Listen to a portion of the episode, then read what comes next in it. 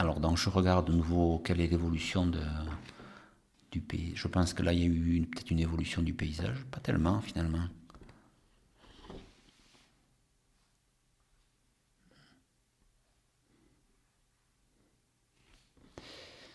Ouais, alors là, cette photo me plaît beaucoup parce que c'est un vrai hameau, ça. C'est un hameau, euh, d'abord, on, voit qu'il y a un pont.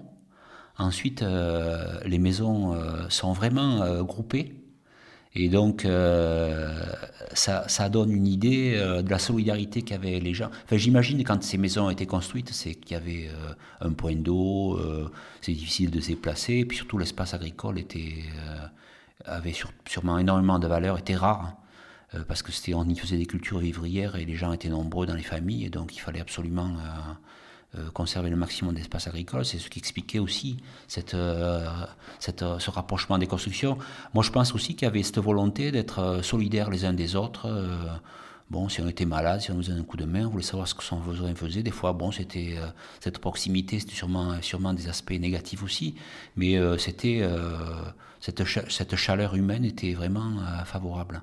Et donc, euh, sur cette photo, j'y retrouve cette, euh, ces différents hameaux. Et euh, bon, l'agriculture y est apparemment très présente. Hein. on voit des cultures, de, je pense, ce sont des cultures de châtaigniers en terrasse, avec dessous des herbages. donc, l'agriculture existe toujours. Je pense que là, on y entend des châtaignes tombées au, fond des seaux lorsqu'on les cueille? On y entend des troupeaux euh, crier lorsqu'ils sortent au printemps pour la première fois et qu'ils ont envie de galoper, se dégourdir les jambes. On y entend des chevaux, des agneaux euh, chercher leur mère. Euh, on entend un, berger ou un paysan appeler ses chers ou ses chiens. on entend la femme appeler pour manger. Peut-être on entend la cloche du, clocher sonner. ce paysage, il est, à mon avis, est assez intéressant.